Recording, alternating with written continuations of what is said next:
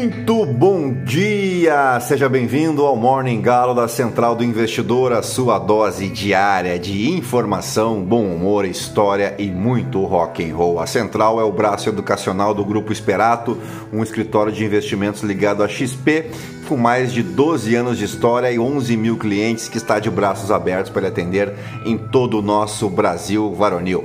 Acesse aí experatoinvestimentos.com.br e venha conhecer o nosso trabalho. Eu sou o Felipe Teixeira e ao som de Pink Floyd, porque hoje em 1 de março de 1973, na verdade, era lançado o álbum Dark Side of the Moon, ou seja, hoje o álbum completa 50 anos, um álbum que mudou para sempre a história do rock e a vida de milhares e milhares de pessoas, incluindo esse que vos fala, razão pela qual a trilha de hoje será exclusivamente com músicas do Dark Side of the Moon. Nós vamos destacar então o que de mais importante deve movimentar o mercado financeiro nesta quarta-feira, 1 de março. Faltam 305 dias para acabar o ano e 37 dias para o feriado de Páscoa.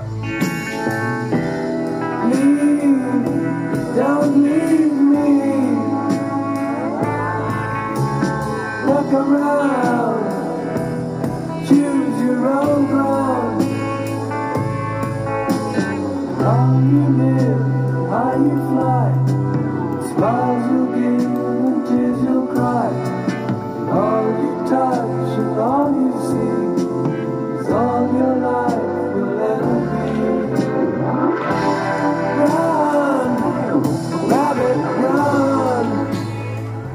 Muito bem, são 4 horas e 58 minutos, 22 graus aqui em Itapema. Hoje é dia de uma cacetada de coisas. Quer ver só? É Dia Internacional da Proteção Civil, Dia Mundial de Zero Discriminação, Dia da Independência da Bósnia e Herzegovina, Dia da Independência da Coreia do Sul, Festival da Primavera lá na Bulgária, a Martenitsa Festival da Matronália, em honra à deusa Hera, protetora da família, tanto na Grécia Antiga quanto na Roma Antiga.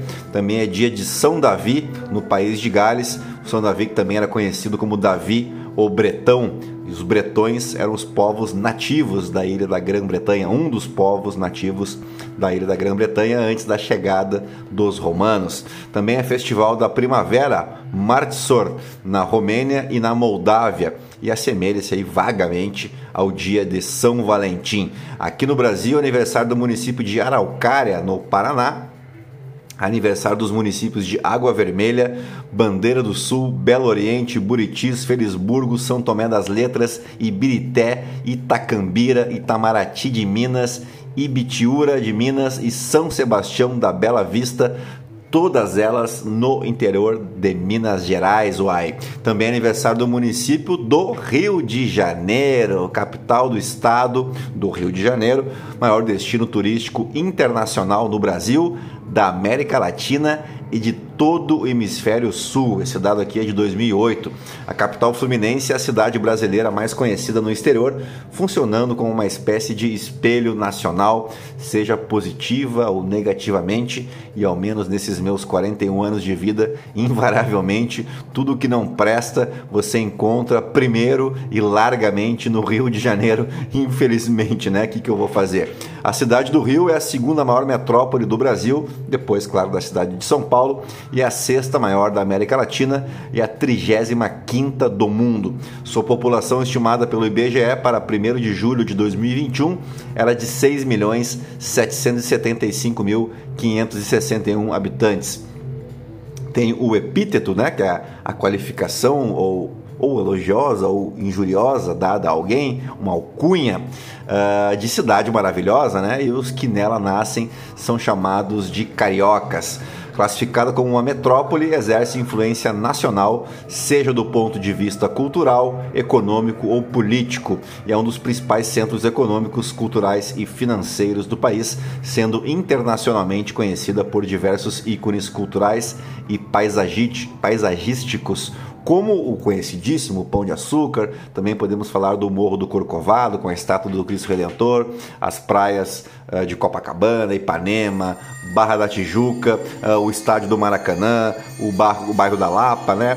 O, o, Teatro Municipal, as florestas da Tijuca, da Pedra Branca, a Quinta do Boa Vista, a Biblioteca Nacional, o Réveillon de Copacabana, o Carnaval Carioca, a Bossa Nova e o samba, tudo isso parte da cidade que foi designada, designada Patrimônio Cultural da Humanidade pela Unesco em 1 de julho de 2012.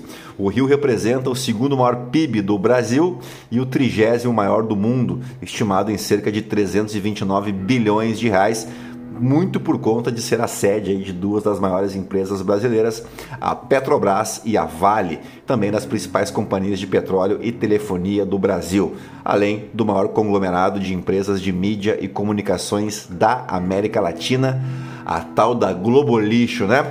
Contemplado por grande número de universidades e institutos, o Rio de Janeiro é o segundo maior polo de pesquisa e desenvolvimento do Brasil, responsável por quase 20% da produção científica nacional, segundo dados de 2005.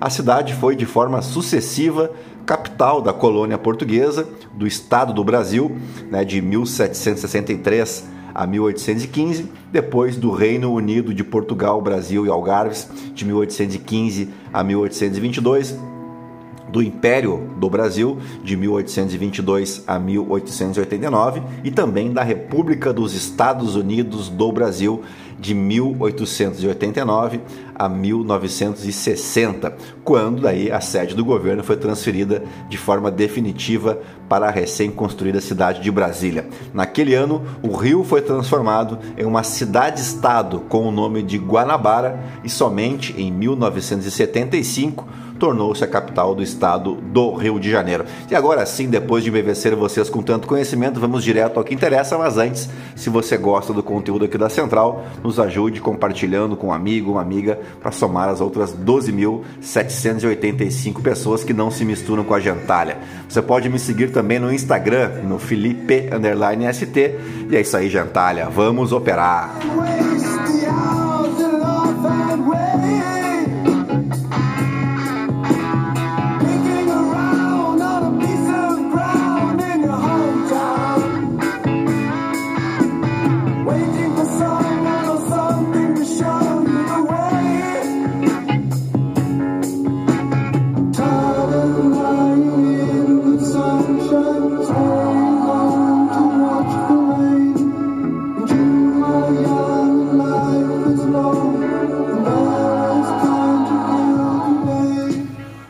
Muito bem, o mês de março começa com as ações asiáticas em alta, mesma direção apontada pelos futuros em Wall Street. Há quanto tempo eu não dizia isso, né? Depois que a manufatura da China registrou sua maior melhora em mais de uma década. Uma referência da MSCI para ações asiáticas registrou o maior avanço desde meados de janeiro, apoiada por um aumento de 4% no índice de referência de Hong Kong. Os futuros do S&P, do Nasdaq e o Eurostox 50 apagaram as perdas anteriores e subiram após dados mostrando que a segunda maior economia do mundo está se recuperando fortemente depois que as restrições impostas pela Covid foram suspensas. O índice de gerente de compras de manufatura da China subiu no mês passado para sua leitura mais alta desde abril de 2012. Os números vêm antes do Congresso Nacional do Povo, que ocorre anualmente onde os investidores esperam ouvir mais sobre os planos econômicos de Pequim. A recuperação nesta quarta-feira na Ásia marca uma reversão em relação às últimas semanas, quando uma reavaliação das taxas máximas dos Estados Unidos levou os investidores a vender os ativos de risco. O Hang Seng China Enterprises Index saltou mais de 4%, ajudado especialmente por ações de tecnologia, recuperando-se após uma perda de 11% em fevereiro.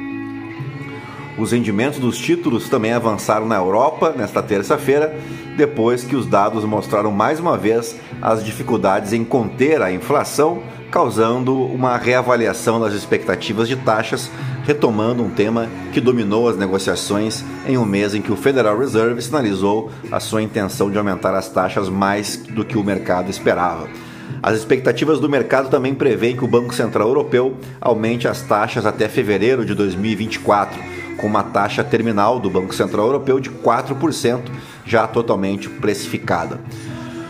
Bueno, por aqui, de acordo com a Associação Brasileira dos Importadores de Combustíveis, a Abicom, o preço da gasolina deve aumentar cerca de 25 centavos por litro com a volta dos impostos federais, PIS e o COFINS, anunciada nesta terça-feira pelo ministro da Fazenda, Fernando Haddad.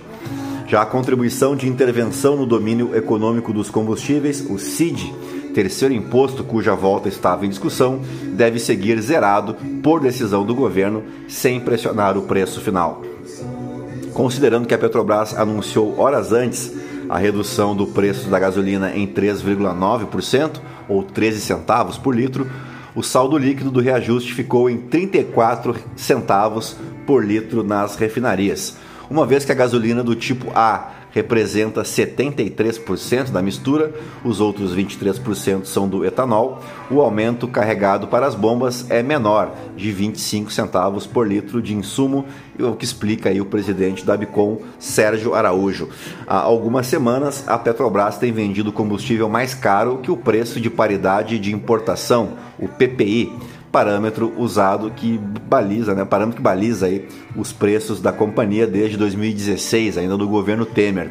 A companhia tem cálculo próprio de PPI em função de seu próprio volume de vendas e de sua capacidade de armazenamento, e desde 2020 não vinha repassando a volatilidade do preço no mercado internacional, considerando uma média de preços do passado recente e projeções futuras.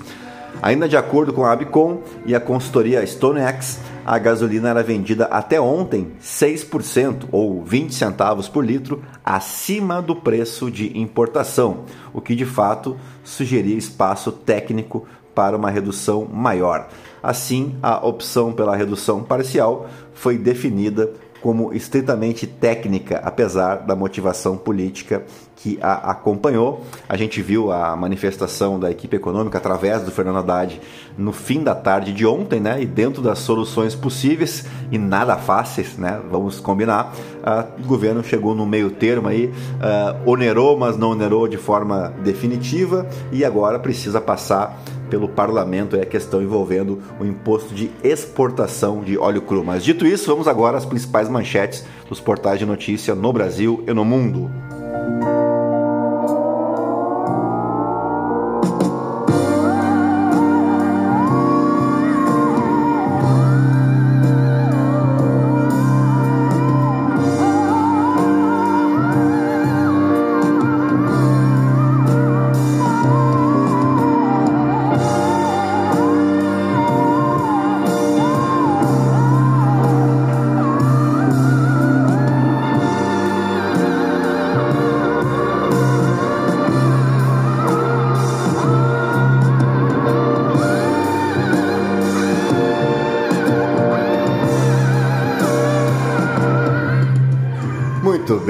Vontade que dá de ficar ouvindo Dark Side of the Moon o dia inteiro, mas a gente tem que seguir em frente. Começamos pelo Estadão.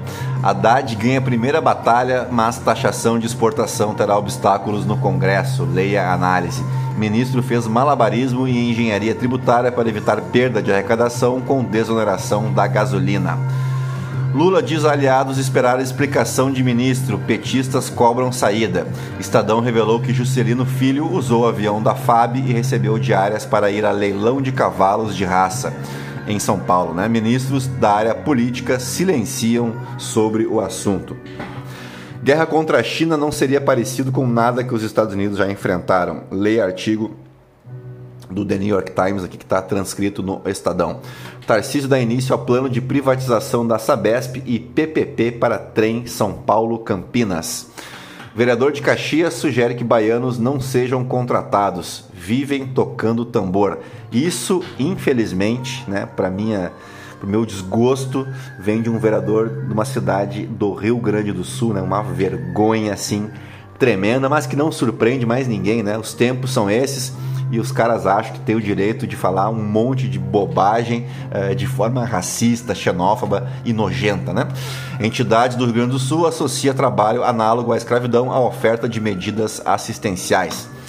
Cabum, irmãos que agora contestam venda na justiça, negociaram com 20 empresas. Fundadores do e-commerce de tecnologia acusam Itaú de favorecer Magazine Luiza em negociação. A advogada que denunciou o Prevent Senior na CPI da Covid é condenada a pagar 300 mil reais.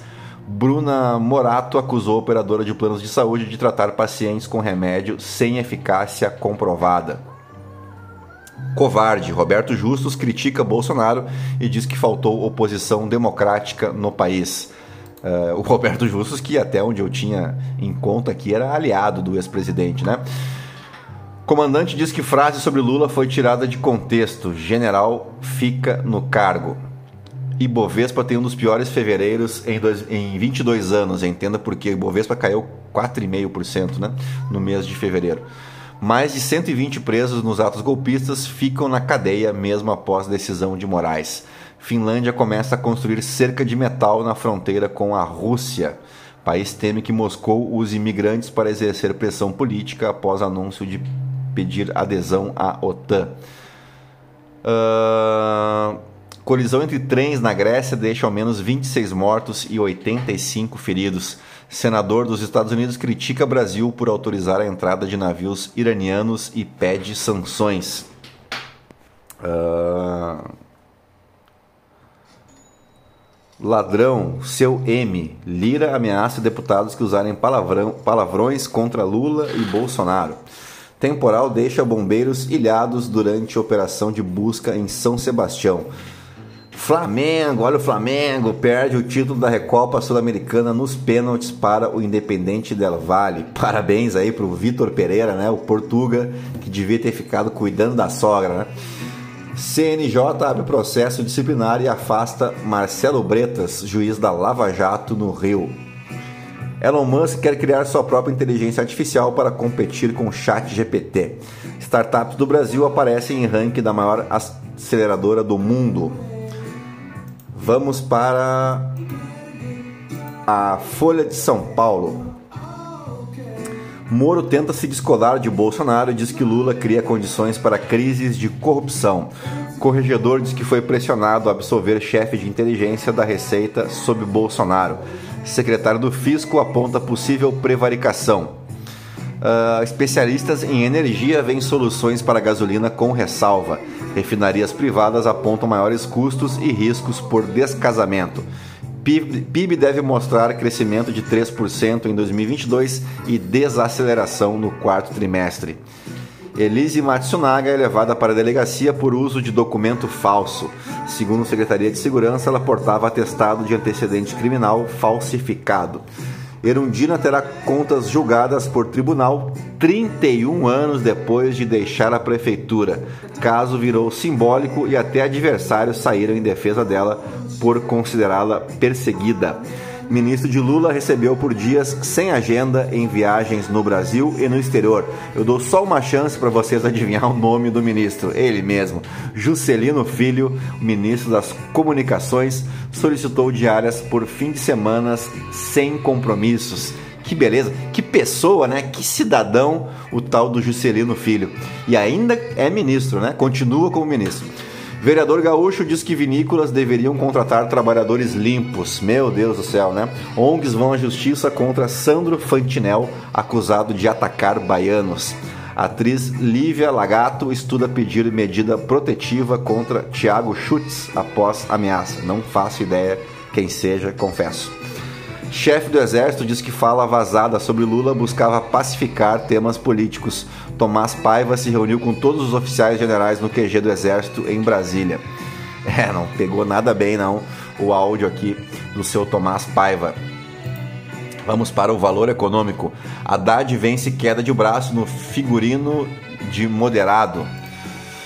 Glaze diz que é hora de rever dividendos indecentes da Petrobras. Daí eu pergunto quem é a Glaze Hoffman na fila do pão para decidir sobre dividendos da Petrobras. Qual o cargo público que ela ocupa que lhe dá direito a, a interferir nos dividendos da Petrobras? Ao que me consta, nenhum, né?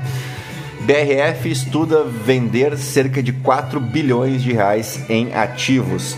Juiz penhora ações que Tanuri possui na TIM. Em fevereiro, o Bitcoin é a aplicação mais rentável. A atividade industrial da China volta a se expandir. Cosan lucra 806 milhões no quarto trimestre, queda de 36,9% em base anual. Vamos para o Globo. Malu Gaspar, o próximo foco de embate entre bolsonaristas e o TSE. Hélio Gaspari, intenção de mudar o artigo 142 pode ser boa, mas inócua. Zena Latif, setor público não trata habitação com devida seriedade. Marta Batalha, analfabetos emocionais estão soltos. Vera Magalhães, com volta do imposto sobre combustíveis, Haddad ganha round, mas não terá trégua. Rio, 458 anos, os encantos mil do amanhecer carioca pelas lentes cúmplices de Custódio Coimbra. Lauro Jardim, Haddad diz que Lula renovou a desoneração da gasolina por precaução contra golpistas nomeado por bolsonarista, quem é o auditor que devassou rivais do ex-presidente e será investigado pelo Tribunal de Contas da União. Bela Megali, Michele defende que Bolsonaro fique nos Estados Unidos por mais tempo. Entenda, é muito amor esse casal aqui, né? É uma harmonia assim impressionante. O que o cocô quer dizer sobre a sua saúde? Médica revela em cinco pontos de cor a formato ideal. Então, para quem gosta de cocô aqui, é um prato cheio. Comandante diz que não houve fraude nas urnas e cita a interferência de Bolsonaro nas tropas. Polícia Federal pode pedir para Bolsonaro ser ouvido nos Estados Unidos, diz Flávio Dino. Ascensão de Bolos é tema de jantar e preocupa aliado de Nunes, aliados de Nunes para 2024 na, na corrida pela Prefeitura de São Paulo. Uh, radicais palestinos contra radicais israelenses na Cisjordânia. Vamos para o Poder 360 agora. Após remunerações de combustíveis, líderes governistas miram PPI. CNJ afasta Marcelo Bretas, conhecido como Moro do Rio. Polícia Federal tomará previdências se Bolsonaro faltar a depoimento, diz Dino. Haddad se preserva no mercado e se desgasta no PT.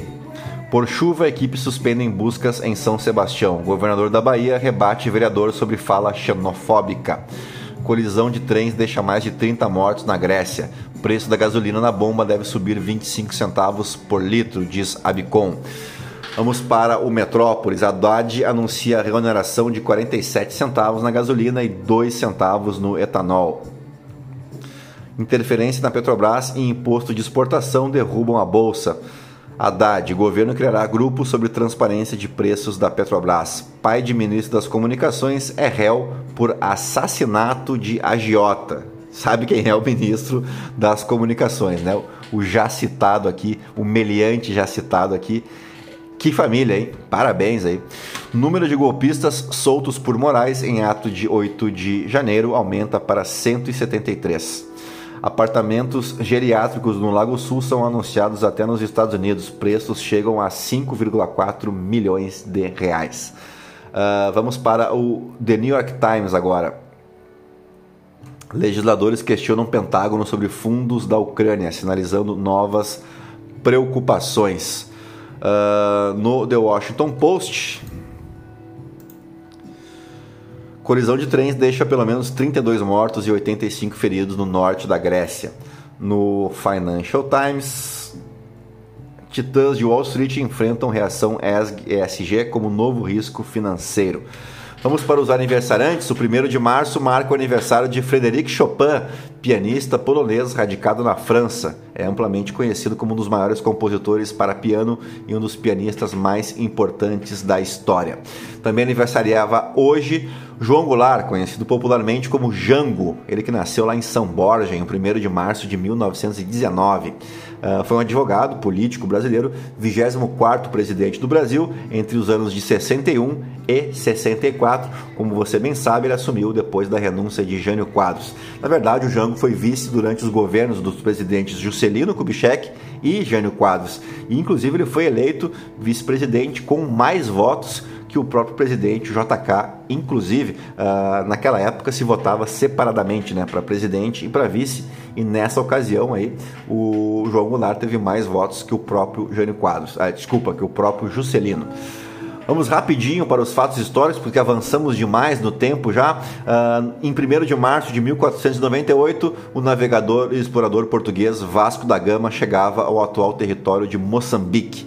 Em 1815, Napoleão Bonaparte retornava à França depois de seu exílio na ilha de Elba, lá na Toscana, na Itália, né?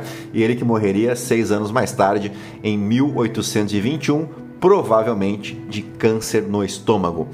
No ano de 1845, tinha fim a Revolução Farroupilha no Rio Grande do Sul. Davi Canabarro assinava o Tratado do Poncho Verde junto a Duque de Caxias. A Revolução Farroupilha, não canso de fazer essa piadinha sem graça aqui, mas é a revolução que os gaúchos uh, fingem que os gaúchos perderam, fingem que empataram e comemoram como se tivessem vencidos. Vamos para 1870 agora, no contexto da Guerra do Paraguai, o Marechal Francisco Solano Lopes morria durante a Batalha de Cerro Corá, marcando assim o fim da Guerra do Paraguai, que nós já destacamos aqui diversas vezes. Vamos para 1893 agora. O engenheiro elétrico, um tal de Nikola Tesla, fazia a primeira demonstração pública de rádio em St. Louis, no Missouri. Em 1894 eram realizadas as primeiras eleições diretas para presidente da República do Brasil, com a vitória do Marechal Deodoro da Fonseca e tendo o Floriano Peixoto como vice-presidente. Em 1947, também, o 1 de março, tinha início as operações financeiras do Fundo Monetário Internacional, o FMI. E por fim, no ano de 1992, a Bósnia e Herzegovina declaravam sua independência da Iugoslávia. Dito isso, fechamos o nosso Morning Galo de hoje quarta-feira, 1 de março, data que marca então o aniversário de 50 anos do lançamento desta obra-prima da humanidade, The Dark Side of the Moon. Eu deixo vocês, claro, na companhia aí de Pink Floyd com Us and Them e volto mais tarde com o nosso call de fechamento, tá bom? Um grande abraço a todos, bom dia, até mais, tchau, tchau, fui.